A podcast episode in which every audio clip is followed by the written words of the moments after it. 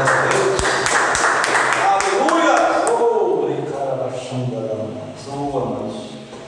Vamos manter firme a nossa posição espiritual de filhos de Deus. Amém? Abra aí uma palavra. O teu verbo no livro de Juízes é o sétimo livro de Gênesis para frente, livro de Juízes, capítulo 10.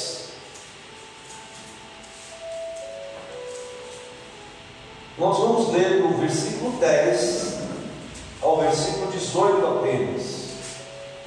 A extensão da nossa ministração de hoje, ela vai abordar o capítulo 11, o capítulo 12. Nós não podemos ler tudo. Vamos tentar trabalhar da melhor forma possível, direcionado pelo Senhor e Espírito Santo. Amém? Nós vamos ler aqui o capítulo 10, dos versos 10 ao 18. Todos acharam? Amém. Versículo 10 diz assim: Então os filhos de Israel clamaram ao Senhor, dizendo: Contra ti havemos pecado, porque deixamos o nosso Deus e servimos aos Baalins. Porém, o Senhor disse aos filhos de Israel: Quando os egípcios e os amorreus e os filhos de Amon e os filisteus e os sidônios os amalequitas e os maomitas os oprimiam, e vós clamáveis a mim, não vos livrei eu de suas mãos? Contudo, vós me deixastes a mim, eu podia até colocar aqui novamente, outra vez, contudo, vós me deixastes a mim, outra vez, novamente, e servistes a outros deuses, pelo que não vos livrarei mais. Ide então, o Senhor falando ao povo, ide então, e clamai a este Deus, esses deuses que vocês têm seguido, que escolhestes, ou seja, que me trocou, que me trocou por eles, e clamai aos deuses que escolhestes, e que vos livrem do tempo do vosso aperto. Mas os filhos de Israel disseram então ao Senhor: Temos pecado, faze-nos tudo quanto te parecer bem, porém, livra-nos ainda esta vez, te rogamos. Retiraram então os deuses alheios no meio de si e serviram, serviram ao Senhor. Então já não pôde ele reter a sua compaixão, ou seja, o Senhor não pôde reter a sua compaixão por causa da desgraça de Israel. Tendo sido convocados os filhos de Amon, acamparam-se em Gileade, ou seja, em fileira de guerra. Mas os filhos de Israel se congregaram e se acamparam em Mispa. Então o povo, aliás, os príncipes de Gileade, disseram uns aos outros: Quem será o homem que começará a pelejar contra os filhos de Amon? Será esse então o cabeça de todos os moradores de Gileade. Amém? Podeis aceitar? Glórias a Deus. Nós estamos em mais uma oportunidade, nosso culto da vitória. O nosso tema principal é a vitória sobre as circunstâncias. E já, essa já é terceira semana, nós estamos numa série de ministrações de palavras sobre juízes, sobre este livro tão importante, sobre um período muito contemporâneo ao nosso, muito parece com este tempo que nós vivemos, com essa geração que nós vivemos. E nós, hoje, direcionados pelo Senhor, vamos falar sobre um homem muito importante chamado Jefté. Eu não sei quantos já ouviram sobre ele, eu já conheci a história dele, me aprofundei um pouco mais agora. Amém? Então, nas duas ministrações anteriores, nós podemos observar que a conduta do povo de Israel ela era constantemente reprovada por Deus, ou seja, era aquele período que nós falamos lá no capítulo 17, verso 6, no capítulo 21, versos 25, onde cada um fazia o que bem podia, ou, ou que achava reto, ou que achava correto, direito, então eles faziam qualquer coisa, não tinham direção espiritual, eles perdiam na realidade, em todo o tempo, essa direção espiritual dos juízes, então passavam a desobedecer, a trocar a Deus os deuses alheios, principalmente os baalins da época, ou faziam também holocaustos, sacrifícios que Deus não tinha pedido. Mas, em determinado momento, devido à perseguição dos povos vizinhos que Deus permitia, então eles clamavam ao Senhor e Deus, pela sua misericórdia, pela fidelidade, pela promessa que ele tinha feito já lá para Abraão, lá atrás, então Deus perdoava e dava então perdão e misericórdia. Deus. Deus mostrava muita generosidade ao povo de Israel e a generosidade de Deus ainda está disponível. Amém. Agora, a história de Jefité, um juiz levantado por Deus, ela nos traz diversos ensinamentos muito importantes. Nós temos que estar atentos, são ensinamentos preciosos. Como eu falei, a nossa atual geração, a atual igreja considerada igreja de gentios, a igreja levantada pelo próprio Senhor Jesus Cristo, estabelecidas pelo, pelo apóstolo, que é considerada como gentios, ela, é, ela representa muito, ela é muito parecida com Jefité. Por isso, então, Jefité é uma pessoa, um personagem bíblico muito importante para nós. Amém? Amém. Considerando sempre, então, é, o testemunho de vida dele, né? Nós vamos entender que ele errou bastante, ele acertou também, mas nós devemos atentar para as nossas vidas é exatamente a conduta do povo de Israel, a conduta de Jefté, para que nós possamos ser vitoriosos também. Amém? Amém. Então, quem foi Jefté? Ele foi considerado, descrito como um grande homem, um grande valente. Agora, ele era assim uma pessoa que tinha uma, um passado tanto quanto, vamos colocar assim, tanto quanto manchado é um homem que trazia uma profunda é, tristeza, uma profunda decepção. Jefté era filho de Gileade, ele era da terra dos Gileaditas, ou seja, Gileade era praticamente o pai de todos os Gileaditas, então todos os filhos de Gileade se tornaram então uma, a tribo, ou seja, uma, uma, uma, um povo separado conhecido como Gileaditas. Agora, Jefté não era filho de uma esposa, ou seja, de uma esposa registrada é, de Gileade. Gileade tinha de Jefté através de uma prostituta, ou seja, era uma esposa que não era reconhecida como uma esposa, como uma mulher idônea, por conta disso, então, todos os outros irmãos, irmãos de Jefté expulsaram Jefté de Gileade, então ele foi para Tobi, uma cidade chamada Tobi. E nesse momento, então, Jefté carrega uma, tremenda mágoa, uma frustração muito grande. Então, Jefté era filho dessa prostituta, ele era um homem considerado bastardo, discriminado e excluído, foi expulso por seus irmãos de Gileade. A história de Jefté, lá em Juízes 11, 3, ela começa a ser desenvolvida, desenvolvida numa narrativa bíblica interessante. Então, os teólogos afirmam e sugerem que Tobi era uma cidade muito, muito próxima a Ramote de Gileade.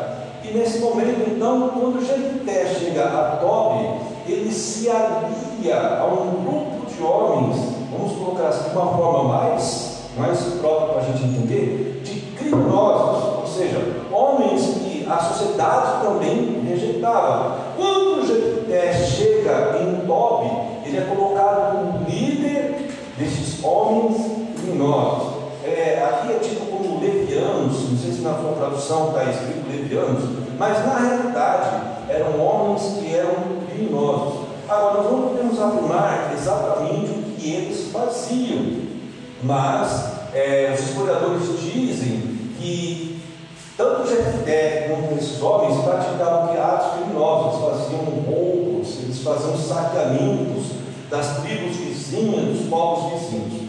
Então, em torno disso agora, deste contexto todo, ou seja, da expulsão de Jefté, ele é excluído da sua família, ele é expulso da sua família. E amados, naquele tempo as coisas eram resolvidas na, mais na espada. É, Jefté ainda foi expulso de uma sociedade, não foi morto. Ele poderia ter sido até morto em vez de ter sido expulso. Mas então foi neste contexto todo de Jefté. Então o Senhor agora permite que os amonitas se levantam contra Israel. Então agora, façam os anciãos de Gileade que você procurar Jefté. E certamente tudo isso estava relacionado com a fama de Jefté. Jefté deveria ser aquele cara conhecido, aquele cara que saiu de Gileade. Sabe aquele cara que ninguém quer contar com ele, porque ele é perigoso. E agora ele está aliado então com criminosos. Seria mais ou menos uma sigla que nós conhecemos aqui em São Paulo, uma sigla que nós conhecemos lá de criminosos no Rio de Janeiro, não tem necessidade de falar aqui, mas seria mais ou menos isso. Olha, fulano se aliou àquela sigla então ele se tornou uma pessoa agora perigosa. Mas naquele momento então que o povo de Israel estava sendo atacado pelos amonitas, então os anciões falaram assim, sabe, sabe de uma coisa? Nós não temos aqui em nosso meio algum homem corajoso. Olha só. Nós só temos aqui pecadores, mas corajosos não temos ninguém. Nós temos homens dispostos a pecar mas não temos homens dispostos para a guerra. Mas nós nos lembramos de um cabra que saiu aqui do nosso meio, nós expulsamos ele, afinal de contas, nós rejeitamos ele, nós tiramos ele do meio de sua família. Na verdade, os seus irmãos fizeram isso, mas Gileade todo reconhecia isso como um pecado, como uma ação errada contra Jefité. E naquele momento, então, eles procuram Jefité e falam assim: olha, você tem toda a ousadia, você tem toda a coragem que nós precisamos. Nós reconhecemos Jefité que erramos contigo. A palavra não descreve aqui, mas junto aos anciões provavelmente estavam os seus irmãos. Naquele momento então os anciões, é, anciões, anciões estão corretos, todas, as expressões estão certas, para alguma e outra, não esquenta não, Então os anciões que estavam naquele momento junto, é, procurando Jefité, eles estavam também, provavelmente, com os irmãos. E aí discorre aquele certo, vamos colocar assim, clima, sabe? É, não foi vocês que me expulsaram. Não foi vocês que me disseram que não tinha, é, vamos colocar assim, vantagem diante da minha família, diante do meu pai, que me expulsaram de viagem. Sim, nós entendemos que fizemos isso com você, mas é, nós estamos aqui nos reconciliando. Estamos pedindo perdão. Então, nesse momento, vemos o reconhecimento dos anciões de Gileade, de seus irmãos, os quais declaram depender de terra no combate e libertação sobre os amonitas. Agora, a palavra continua relatando que eles também prometeram a Jefité o quê? Liderança. Olha, Jefité, se você nos atender, é, o prêmio que nós vamos dar para você que você não precisa ser um líder somente de criminosos lá em Tó. Não. Você pode ser considerado líder sobre a nossa terra, sobre toda a nossa terra. Ou seja, nós vamos te colocar agora numa uma evidência, vamos te dar respaldo de liderança. Aí, nesse momento, então, nós vamos lá em Juízes 11, 11, nós podemos ver essa Jefité concordando com os anciãos. E após então este resumo todo, inicial da história de Jefité, nós vemos o confronto de Jefité com os Amonitas, começa essa grande história, o encontro é, e vitória deles sobre os mesmos. Agora, amado, neste momento nós temos que entender que o Senhor quer nos ensinar com, com, com pontuações importantes sobre a vida de Jefité, mas também sobre este povo que se arrependeu. Amém. Nós precisamos entender que este momento é muito contemporâneo.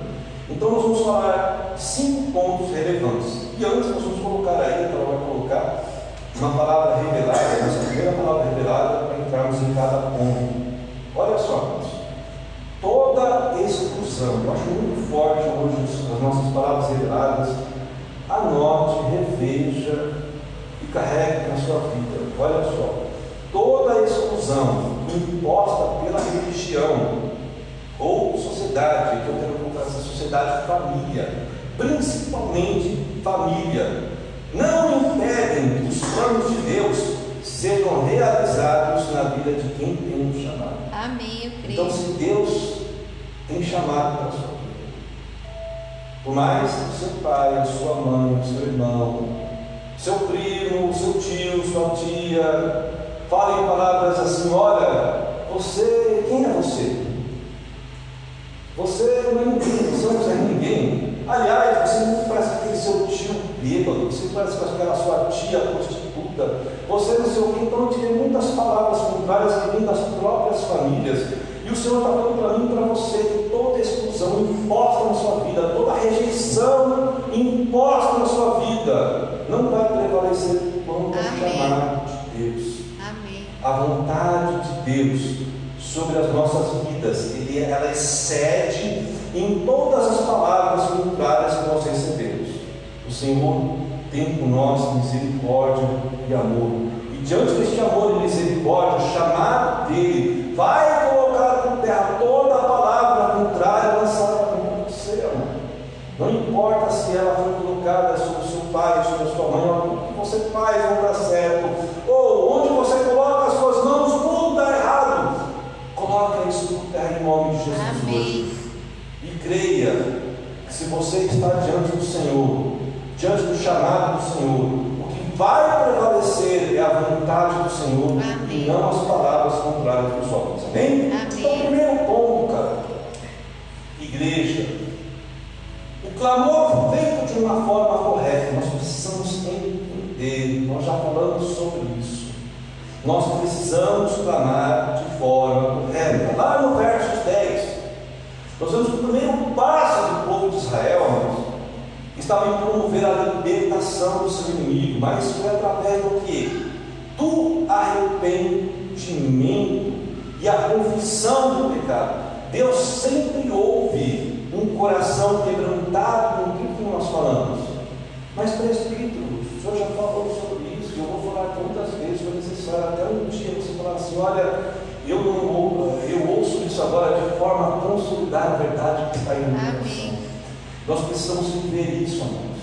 Ah, o clamor dos nossos corações é a maior prova, a maior forma de sinceridade para que nós possamos, vamos colocar, apagar todas as transgressões do nosso passado. Agora, quando nós choramos diante do Senhor, eu não posso chorar apenas, Ricardo, por aquilo que é sofrimento. Ou seja, eu estou sofrendo algo na minha vida, mas o meu coração está reclamando este algo, mas ele não clama arrependimento. Amém? É mais ou menos assim: Senhor, eu estou. É, vou dar um exemplo aqui, bem, bem do cotidiano da Bíblia, bem do nosso contexto do crente, da, da, do, vamos para a nossa vida cristã. Amém? Senhor, eu vivo desempregado. Senhor, eu não consigo estabelecer um emprego. Eu não consigo ter nada, eu não consigo é, construir algo na minha vida financeira, porque onde eu entro no emprego, tudo dá errado, há perseguição todo o tempo. Aí você, pensa, você pergunta para esse crente, tá, mas como é que é a tua vida com a fidelidade diante de Deus? Como é que é seus dízimos? Como é que são as ofertas? Aí você fala assim, ah, eu, eu não tenho, eu não tenho, não tenho para dar porque eu tenho outras prioridades, não sobra dinheiro para dar para Deus. Lógico. Enquanto você priorizar as suas coisas, as coisas do mundo, os desejos do mundo, vai sofrer consequências. Mas quando você se arrepende de fato, você estabelece uma atitude. Aí você não só se arrepende, é, você não só reclama daquilo que está acontecendo, mas você toma uma atitude de arrependimento. E era exatamente o que o povo de Israel estava fazendo. Senhor, nós estamos aqui perante a perseguição dos Amonitas, nós reconhecemos que está sendo duro, Pai, essa perseguição, mas nós chegamos até a Ti com o coração totalmente arrependido Amém. de todas as vezes que nós te trocamos, de todas as vezes que nós desobedecemos aos seus mandamentos. Então, o clamor do povo de Israel estava agora mediante a atitude. Qual era a atitude do povo de Israel? Ou seja, eles estavam procurando agora jeito terra para declarar o quê? Pedido de perdão e reconhecimento que estavam errados. Então, quando eles reconhecem a Deus, quando eles reconhecem a Deus que primeiro erraram contra Deus, eles tiveram que mostrar para Deus que o arrependimento estava na procura de Jefité. Amém, amados? Então, nossa igreja já recebeu diversas vezes a ministração do Espírito Santo. Nós precisamos aprender a viver logo essa verdade, irmãos, para que nós possamos sair de todo o próprio de perseguição, sair de todo o próprio de sofrimento. Quando você entender o seu clamor no coração, ele precisa ser visto por Deus pelas atitudes, pela disposição. Amém. Você vai ver que Deus vai responder para você. Com mais rapidez. Abra lá, Carol, em Salmo 107, 28. Nós vemos o salmista nos ensinar assim: olha só, ele está falando sobre o povo de Israel. Na sua aflição clamaram ao Senhor, e ele os tirou o quê? Da tribulação em que se encontraram. Então, na sua aflição, eles clamaram ao Senhor.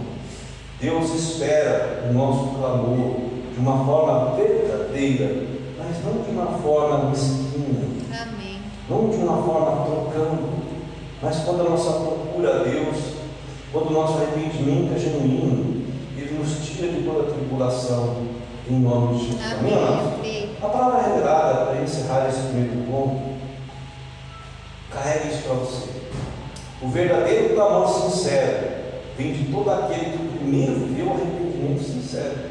Então, quando você vive primeiro o arrependimento sincero, você clama de uma forma sincera. Amém? Amém. Segundo ponto que nós vamos aprender com Jesus. O clamor pelo libertador. Amados, aí nós vamos lá no verso 18. O povo falar assim: Ó, quem, nós, quem vai, nos, quem vai nos, nos libertar? Nós temos aqui já a promessa do Senhor. Nós entendemos que o Senhor nos perdoou. Mas quem vai ser levantado no nosso meio? Amados, nós temos o nosso libertador. Nosso libertador hoje quem é? Jesus. Amém. Ele se levantou como libertador de toda escravidão. Nós já temos Jesus, agora nós precisamos entender que o Espírito Santo é através do Espírito Santo de Deus que virá toda a justiça e todo o juízo sobre as nossas vidas. Amém. Não vai ser através de homens, não vai ser através de sistemas, não vai ser através de presbítero, não vai ser através do líder, não. Jesus já falou para você. Olha, eu muito para você. Você precisa ter ousadia, você não pode temer. Você agora precisa entender que eu estou enviando agora um mediador para que você possa entender que através dele você vai ser direcionado a toda a justiça, mas também a todo o juízo. Para que você tenha o quê? Um governo espiritual. É muito importante que a igreja entenda que Jesus é o caminho, a verdade, a vida para chegarmos até Deus. No entanto, o Espírito Santo é o facilitador. Amém. Amados, nós precisamos aprender a andar com o Espírito Santo. Muitas vezes nós criamos uma imagem do Senhor Espírito Santo de uma pessoa que dá até medo morar e falar com ele. Não é nada disso. Ele quer tanto ter relacionamento com você. Ele quer estar ao seu lado todos. Ele quer que você acorda falando, bom dia Espírito Santo. Boa noite Espírito Santo. Olha, estou dormindo, acordou de madrugada, vai fazer o xixi lá. Espírito Santo está aqui, vai comigo. Me acompanha. Esteja comigo em todo o tempo. Eu vou subir no ônibus, Espírito Santo, sobe no busão comigo. Eu vou bater no cartão, eu horário. É, no horário. O Espírito Santo está entrando comigo no Amém. serviço. Espírito Santo, está tendo uma muvuca ali. Espírito Santo, o Senhor está comigo, então eu sou aquele que vou demonstrar aqui toda a quietude, vou ser o apaziguador de toda a confusão. Amém. Quando o Espírito Santo está com você, quando a, a confusão está acontecendo, quando você chega, o Espírito Santo está chegando junto, amado. Amém. Eu Você creio. não é lenha na confusão, preste atenção. Amém. A lenha na confusão chama-se Satanás. Amém. Palavra contrária. Nós não somos o espírito da confusão, nós somos o espírito da paz. Amém. Então, onde nós chegamos, a luz chega. Se está em trevas o ambiente, quando nós entramos no ambiente, o Espírito Santo faz com que a luz de nós, que está em nós, seja refletida no ambiente. Amém. Amém, amados? Nós precisamos ser o facilitador, assim como o Espírito Santo é o facilitador em nossas vidas. Facilitador da obra, que chamamos o quê? De graça e de favor imerecido. Então, aonde nós estamos, nós somos o facilitador o quê? Da mensagem de graça. Amém. Amém, amados? Fazendo aqui um breve testemunho, eu estou lembrando disso agora, eu tenho que o Senhor está trazendo para mim. Eu fui participar do. É, como é que chama assim? Desculpa lá, da sexta-feira. da saída da Ronda missionária. Ronda missionária. Eu fui participar da ronda missionária e no momento que nós estávamos na ronda missionária, nós estávamos entregando um kitzinho de amor para todos os empregados dos hospitais.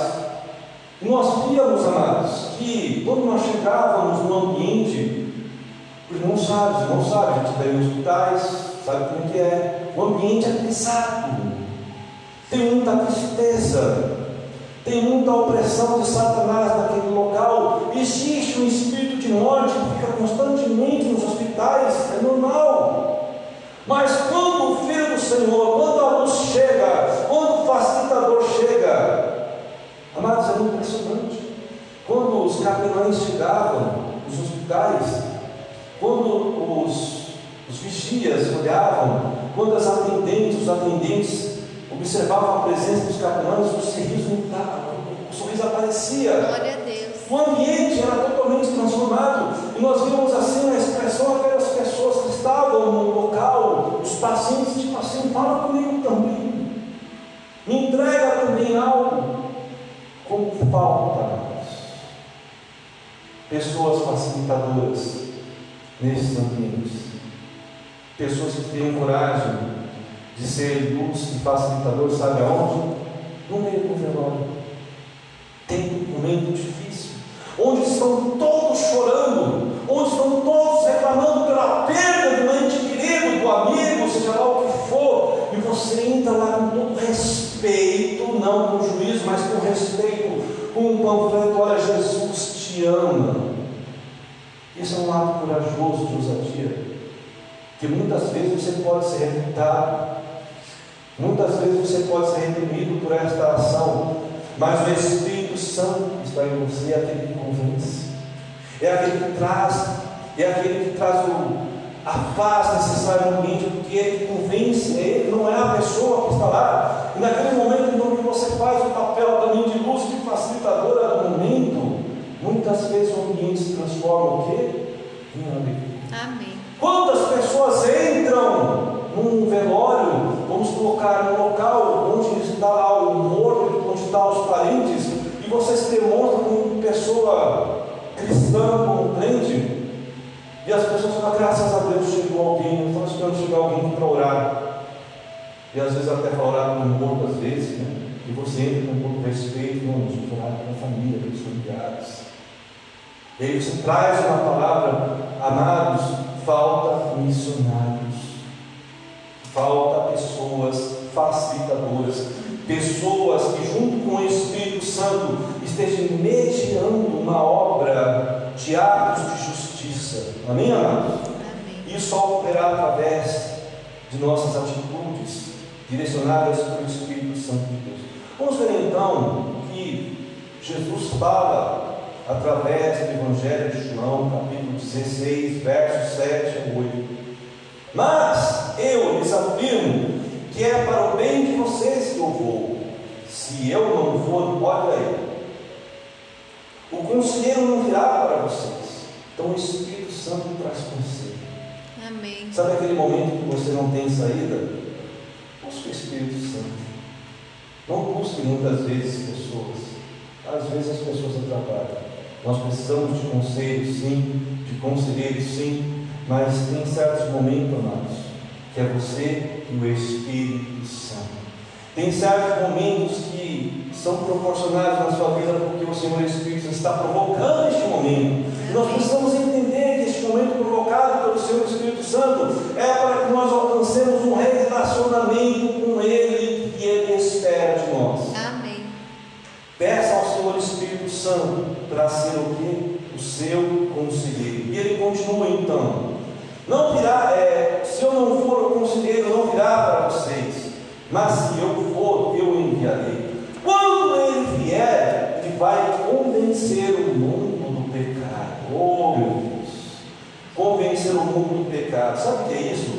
Convencer o mundo da desobediência a Deus. É o Espírito Santo que me incomoda, É que tem que incomodar você, amado Amém.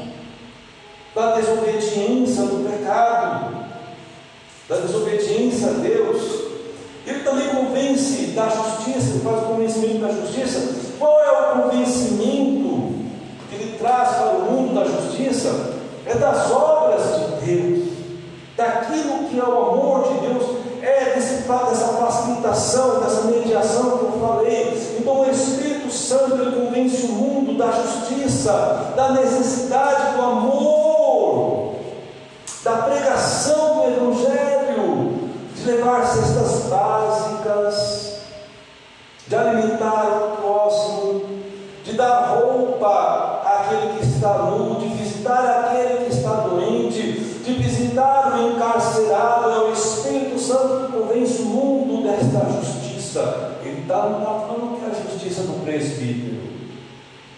Ele está falando da justiça Deus. Amém. Porque se for a minha justiça, eu só vou olhar porque não umbigo. Eu só vou olhar para dente. Não nasce de repente eu olho para a necessidade da minha esposa. Eu vou olhar para a necessidade dos filhos. E extrapolando um pouco, eu vou olhar para a necessidade da igreja, mas eu vou esquecer desse mundão aí afora que está sem Deus. Então, quando o Espírito Santo me media para que nós sejamos convencidos, para que o mundo seja convencido da justiça de Deus, ele sai do Brasil, ele vai para outras nações, ele vai para povos longínquos, povos que são até perseguidores da igreja, e faz com que a justiça e o amor de Deus seja manifestado lá, através de quem? De mim e de você. Amém. Não é para que eu ore ao Senhor, levanta um missionário lá na Índia faça com que aquelas meninas que são estudadas, meninas de quatro anos de idade, de um ano de idade,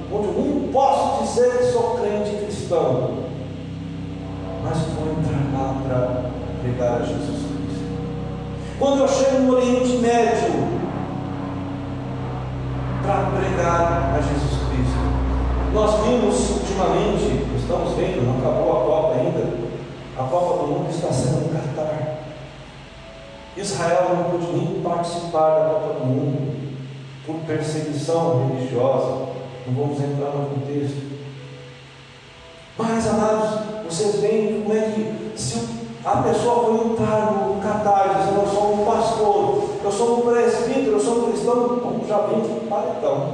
Ou não entra, já vai lá para o paredão. É isso, amados. E muitas vezes nós somos, vamos ficar convencidos pelo Espírito Santo para sermos mediadores da obra, da justiça de Deus nos países que não nos aceitam.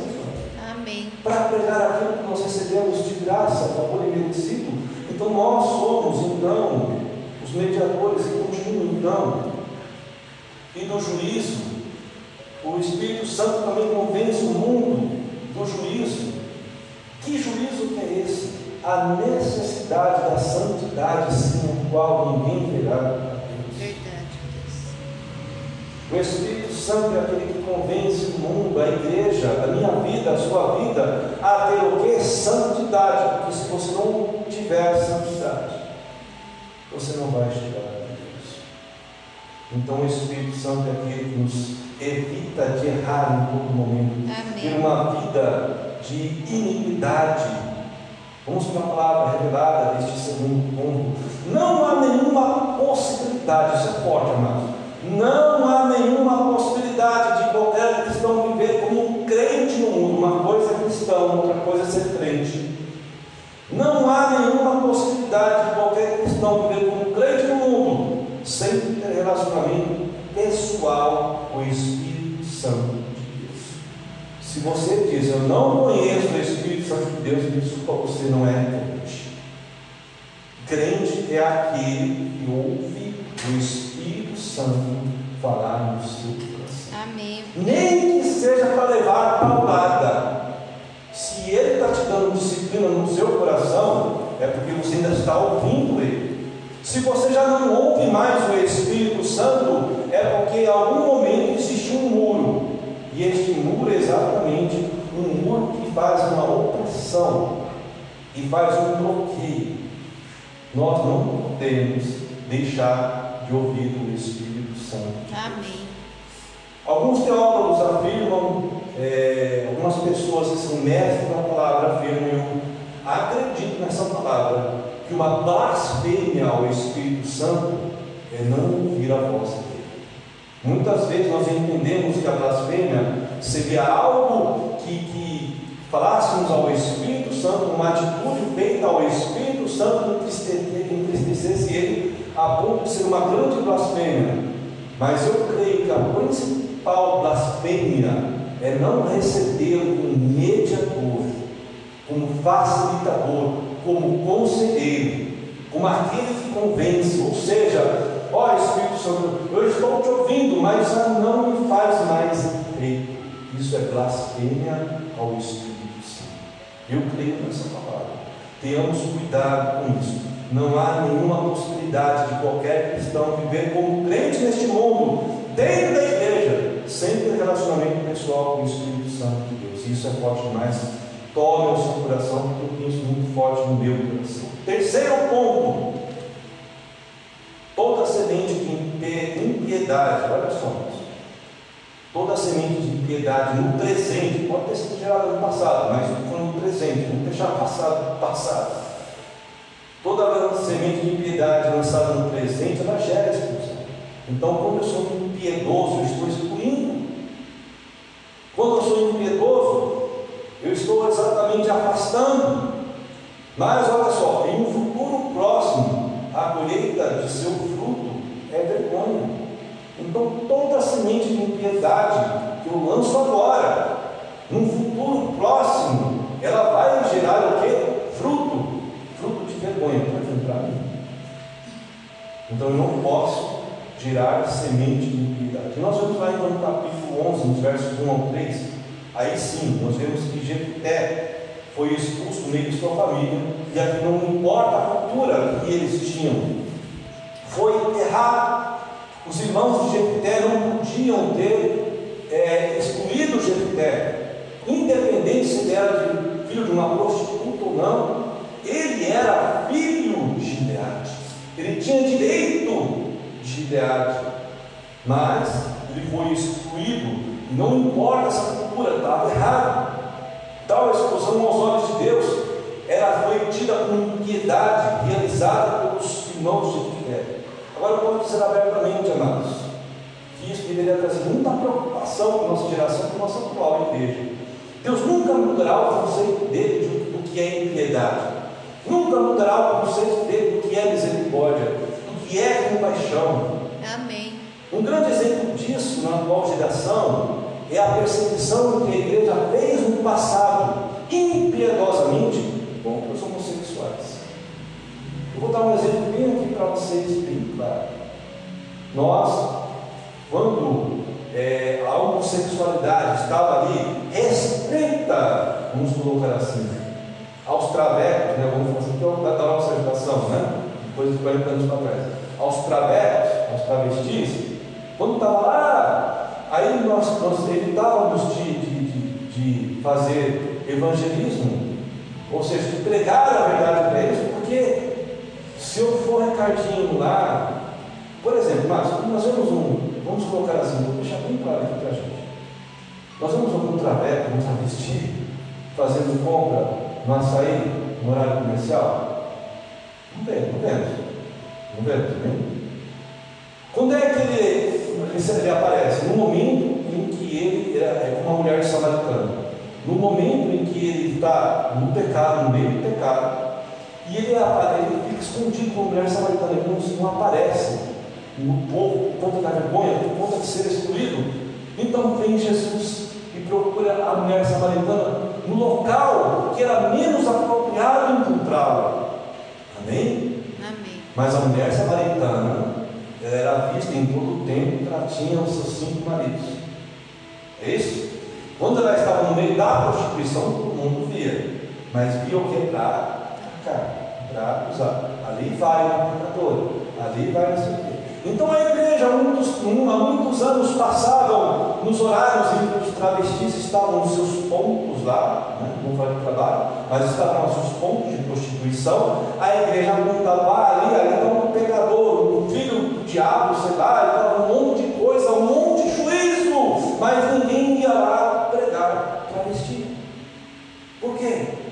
Há presbítero, se eu for visto lá, é, na cidade de São Miguel, uma hora da manhã, entregando, como é entregando um panfleto.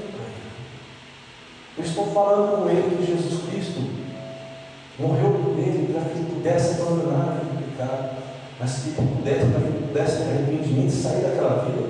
Mas, é, exemplo, irmã Cláudia, a irmã Cláudia passa na estação Miguel e o presbítero lá, ela não viu entregando panfleto. Mas ela viu o presbítero lá. Nosso presbítero, a maior chaveca lá com, com travesti. De repente fala, então fala. Então o presbítero agora não toma mais, é, ele não faz mais a obra, ele não é mais mediador da graça, porque se nele lá, ele vai ser colocado como prostituto também. Então a igreja tomou um cuidado excessivo que não era para ter. Ela simplesmente excluiu. Um pouco que ele chega aqui, do jeito dele, sei lá, de Amados, não vamos ser hipócritas, amém? Vai causar algum tipo de transtorno nos nossos olhos? Não vai. Vai, vai. Nós não vamos ficar assim. Eita, Por que, que ele não vem? Exatamente por causa da nossa. Mas será que eu conseguiria dar um abraço nele, desse jeito que ele está chegando, totalmente estragado? Seria errado? Ou vocês acham que uma mulher pecadora foi colocada diante de Jesus, ela foi pega em flagrante adultério. A palavra fala que ela foi pega pelos homens lá, pelos judeus, foi pega em flagrante adultério, colocada diante de Jesus. Como é que ela foi colocada diante de Jesus? Vestida? Se ela foi pega em flagrante adultério, provavelmente totalmente despida, ou quase totalmente despida. Jesus fez. A palavra fala que escrevendo no chão onde estava, ele ficou. Quando os pecadores, quando os, as pessoas que estavam acusando ela, os seus acusadores, jogam as pedras no chão, mediante as palavras de Jesus, Jesus fala com ela, olhando Agora ele ela. Mulher, cadê os teus acusadores? Eu não vejo nenhum. Então vai, vai embora. Não peques mais, nem eu mais, nem eu te acuso. Nem eles, nem eu te acuso. Simplesmente vai, prossegue e não peques mais. Aí Jesus fala assim logo no final, ah, também, né? Olha o que você estava fazendo, né? Presta atenção, toma vergonha na cara. Vê se para de fazer isso. Não. Jesus foi o quê? Compassivo, foi misericordioso. Mulher, nem eu te acuso. Eu não vim para te acusar, eu não vim para acusar o mundo. Na realidade, vai ser o quê? A minha palavra, vai ser os meus mandamentos, vai ser a graça gerada pelo Espírito Santo que vai trazer juízo ao mundo. Não sou eu. Simplesmente um mediador aqui agora da salvação, um mediador que é o caminho, a oportunidade, o seu caminho, a verdade, a vida para você, prostituta, travesti, homossexual, seja lá o que você for. Crente da igreja, muita gente está dentro da igreja, nós estamos falando de, de pessoas que nós fazemos um, um juízo de pecador, mas tem pecadores dentro da igreja também que precisam passar pelo crivo da graça de Jesus ainda para que sejam perdoados. Não tem diferença no pecado do presbítero, no pecado de um travesti, não tem diferença. Pecado é pecado, é desobediência do mesmo jeito. Eu e qualquer pecador do mundo, você e qualquer pecador do mundo, amados, estamos sujeitos ao perdão do Senhor. E esse perdão só vem mediante a graça manifestada, mediada pelo Espírito Santo. Amém. Vamos entender isso. É muito importante que nós precisamos entender nós não podemos perseguir ninguém, não podemos excluir ninguém. E muitas vezes vezes nós somos perseguidos hoje pela perseguição realizada lá no passado. Ocorre que mesmo nós tendo essa consciência, ainda deixamos os pecadores excluídos e abandonados. É certo que temos pregado. Deus ama o pecador, mas não aceita o pecado. Amém. Agora, como é que nós conseguimos ver essa verdade? Quando nós entendemos o verdadeiro valor do respeito. Deus respeita as nossas vidas, mesmo que sejam vidas sem valores, Ele nos respeita e nos ama. Vamos Amém. ver então o nosso irmão e apóstolo Pedro nos ensina em sua primeira carta à igreja, capítulo 2, versos 16 e 17. Ele fala assim: vivam como pessoas livres, mas não usem a liberdade como desculpa para fazer o bem. Não. Vivam como servos de Deus. Amém. Tratem a todos com quê? Devido respeito. Respeito de quem? De Deus. Amem então os irmãos. Temam a Deus e honrem ao Rei. Amém, amados? Palavra revelada. Quem teme a Deus vive como servo e trata ao próximo com verdadeiro respeito. Amém? Quem teme a Deus, aquele que não teme a Deus, não é servo. Aquele que não é servo não mostra temor ao Senhor e muito menos respeito ao próximo. Então nós precisamos entender essa verdade. Quarto ponto: a cura de todo ressentimento somente ocorre através da atitude perdão sacrificial. Olha que coisa linda.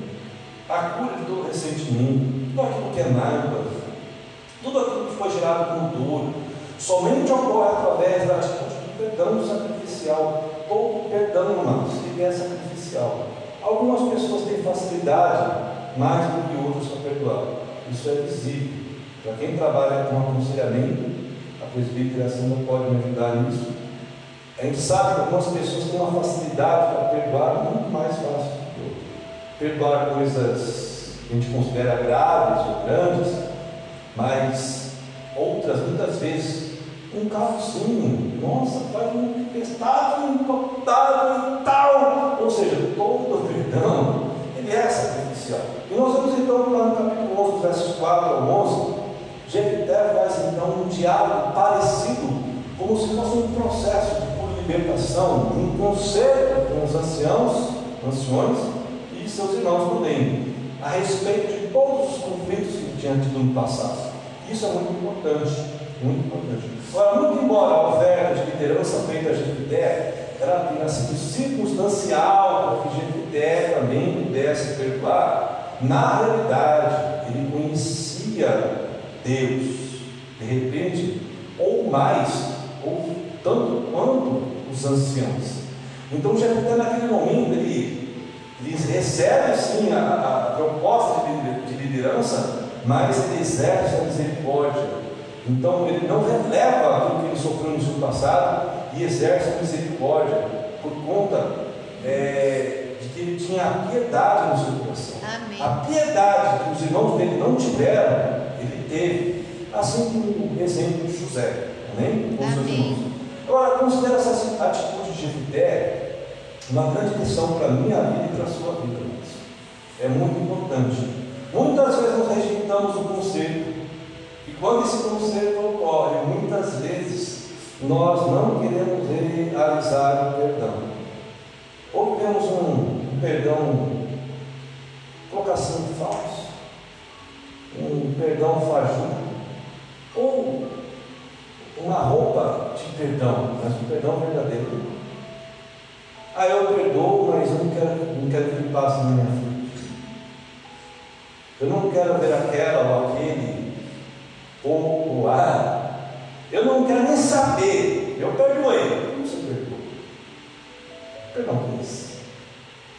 Quando Cristo perdoou a minha vida e a sua vida, por acaso ele disse, Aí não quero mais ver o presbítero na minha frente. Eu perdoei ele. Eu perdoei. Não tem como. Não dá para entender Cristo derramando o sangue dele na cruz por minha vida, fazendo expiação dos meus pecados, e ao mesmo tempo ele falou assim: ó, oh, presbítero, não passa mais na minha frente, não, viu? Sai da minha frente. Passa bem longe de mim. Não. O que Cristo fez? Olha, presbítero, a expiação do meu sangue faz o perdão dos seus pecados de uma forma tão grande, tão grande, tão grande, que eu vou dar o meu Espírito Santo para habitar em você. É dessa forma que Jesus me perdoou. Então é dessa forma, amados, que nós devemos também exercer o perdão. Não de uma forma maquiada, não somente de boca. Eu sei que os aconselhamentos, né, presbítero, muitas vezes a gente não, é, fala que perdoa, para quebrar muitas vezes até aquele trauma inicial, para quebrar o gelo, vamos falar assim. Mas o perdão, na realidade, ele tem que ser aquele perdão que vem com muito choro mesmo, que vem com muita dor, mas que é colocado para fora, que é, desculpa o termo, que é né, vontade para fora mesmo, de uma forma assim, que você está fazendo mal dentro de você, âmago, coloca para fora e pronto. É assim, quando você está passando por um processo é, assim, de coisa que está fazendo mal no seu estômago, enquanto você não coloca aquilo para fora, você não se sente bem. O perdão é isso, é você colocar para fora você tomar uma atitude de falar assim, não, eu não quero esse mal dentro de mim. Eu não quero carregar mais esse mal no meu ombro, nas minhas costas, não, eu quero que saia. Então você coloca para fora. É esse o perdão que nós temos que viver. Amém? O exemplo de Jefté então, foi muito o exemplo de Jefté foi muito importante para nós com relação a esse perdão sacrificial. Vamos ler o Evangelho de Lucas, capítulo 23, 34, que Jesus nos ensina. Olha só que coisa linda. Jesus está falando para mim e para você, para não sermos iguaizinhos a Ele. Jesus estava lá crucificado, já estava ali já nas mínguas. E ele olha para o Pai, para os céus e fala assim: Senhor, meu Pai, perdoa-nos, perdoa-nos, perdoa-nos, vocês não sabem o que estão fazendo. Então eles dividiram as roupas dele, tirando sonhos. Quando você perdoa alguém, mesmo sabendo que a pessoa está fazendo mal sobre você, mesmo que a pessoa não tenha parado, a questão de Jefité, quando ele perdoou os seus irmãos, os seus irmãos tinham tido uma atitude de reconhecimento por ele, mas Jesus aqui vai além. O povo estava crucificando ele. Ele ainda estava morrendo, padecendo nesse momento. Ele, ele declara: Senhor, perdoa-lhes, porque eles não sabem o que estão fazendo. Palavra revelada. Todo perdão sacrificial gera conselho nas vidas e governo espiritual de Deus. Você só vai estar sendo governado espiritualmente por Deus quando a sua vida estiver com todo o perdão sacrificial realizado. Enquanto você estiver carregando ainda nas suas costas mágoas, ressentimentos, você está sem governo espiritual. Isso é terrível. Quinto ponto, o foco equivocado da vontade de Deus. Este foco equivocado da vontade de Deus promove holocaustos equivocados a Deus. Nós podemos ver então que na história de Jefité continua. Lá no capítulo 11, nos versos 29 e 40, nós vemos Jefité errando. Em determinado momento, Jefité acerta porque ele conhecia Deus, ele sabia que ele precisava perdoar os seus, irmãos, mas de repente ele faz um voto louco, porque ele ainda carregava dentro dele as características do homem de Tob, ou seja, aquele homem criminoso, aquele homem que vivia também sobre uma malignidade, é, que de repente fazia sacrifícios errados também. Naquele momento, então, o Jefité fala assim: Olha, Deus, se o Senhor me der realmente os amonitas nas minhas mãos, ou seja, se eu tiver vitória sobre os amonitas, eu prometo ao Senhor que a primeira pessoa da minha casa, opa, olha só que loucura, a primeira pessoa da minha casa que passar na minha frente, eu ofereço em holocausto ao Senhor. Que loucura! Aí Jefité tem a vitória. ele consegue a vitória sobre os amonitas, estava voltando para a casa dele. E saiu ao encontro dele a filha adolescente de Jefté, dançando, salmodiando, ou seja, dançando e cantando ao Senhor. Por alegria de Jefté ter voltado com a vitória em suas mãos. Quando Jefté olha aqui, Jefté olha para a filha e olha a besteira que fez. Oh, filha minha, você é minha alegria, mas agora também é minha tristeza.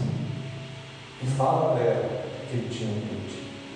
A filha então se declara disponível para que realmente fosse dada como holocausto perante a promessa de Jefté a Deus. Agora, amados, existe uma grande discussão teológica aqui. só quero colocar aqui a minha, o meu, meu entendimento sobre essa discussão teológica. Algumas pessoas dizem é, que esse holocausto foi realmente um holocausto humano, ou seja, que Jefité teria que sacrificar a, a filha dele, a vida dela para Deus, como holocausto. Mas observem que Deus não aceitava sacrifícios humanos. Aliás, os sacrifícios humanos já era uma prática que Deus estava recriminando os israelitas. Quando eles estavam diante dos Baalins, diante de Moloque, eles sacrificavam o quê? É, aos deuses, ao, ao Moloque e também aos Baalins, seus próprios filhos. Então Deus, de, é, Deus recriminava este sacrifício. Então, quando Deus está colocando os amonitas contra Israel, é exatamente por conta o quê? da desobediência que eles faziam, sacrificando aos deuses estrangeiros. Mas o que, que ele fala ao holocausto? Pode ser uma questão de tradução ou uma questão de interpretação. Na realidade, aqui, alguns teólogos agora, em contrapartida, afirmam que este holocausto era uma entrega da vida dele como serviço ao templo, ao sacerdócio, ou seja, ela também foi entregue como virgem para o resto da sua vida. Ela não poderia se casar nunca mais. Ela teria que estar livre para o sacerdócio da, do povo perante o sacerdócio, ou servir, ou seja, os sacerdotes da época. Eu prefiro entender que esta, este segundo entendimento é o mais apropriado, que Deus também não aceitaria que Jefité fizesse isso. Ele seria recriminado pelo próprio Deus. O o que dá mais também evidência para que este segundo apontamento seja mais verdadeiro? Jefité, ele é colocado como referência dos heróis da fé no livro dos Hebreus. Pensemos bem, amado, alguém que realmente fizesse algo que entristecesse a Deus. Por que, que ele seria colocado como referência dos heróis da fé no livro aos Hebreus? Uma outra evidência também de que tenha sido só, é, vamos colocar da filha como o sacrifício da filha, seria o serviço no sacerdócio, seria o quê? É, é, é por quê? Porque as filhas de Israel, a partir de então, todos os anos, durante quatro dias, todos os anos, elas fazem o quê? O sacrifício da filha de Jefité. Era como se fosse um memorial. Então as adolescentes, as jovens, todos os anos, quatro dias, elas fazem votos da filha de Jefité. Ou seja, o voto da, das princesas, vamos colocar, das, das, jovens adolescentes israelitas, não é, é serem colocadas como holocausto, mas sim um sacrifício, um, assim, um voto da filha de Jefité. Ou seja, esse, se fosse holocausto, de forma nenhuma seria relembrado dessa forma, pelas judias, pelas princesas, pelas jovens judias. Bem, então nós entendemos que esse holocausto colocado como sacrifício de Jefté, o voto dele, foi mais um, serviço, uma entrega da vida dele para o serviço do sacerdócio. Bem, amados, vamos entender isso. Agora, vamos entender também que o sacrifício, nossos votos, tem que ser votos de pessoas sábias. Vamos ver que Salomão fala no seu livro de Eclesiastes. Diz assim no capítulo 5, versos 1 ao 2. Quando você for ao santuário de Deus, seja reverente. Quem se aproxima para ouvir é melhor do que os tolos que oferecem sacrifício sem saber o que estão, que estão agindo mal. Olha aí.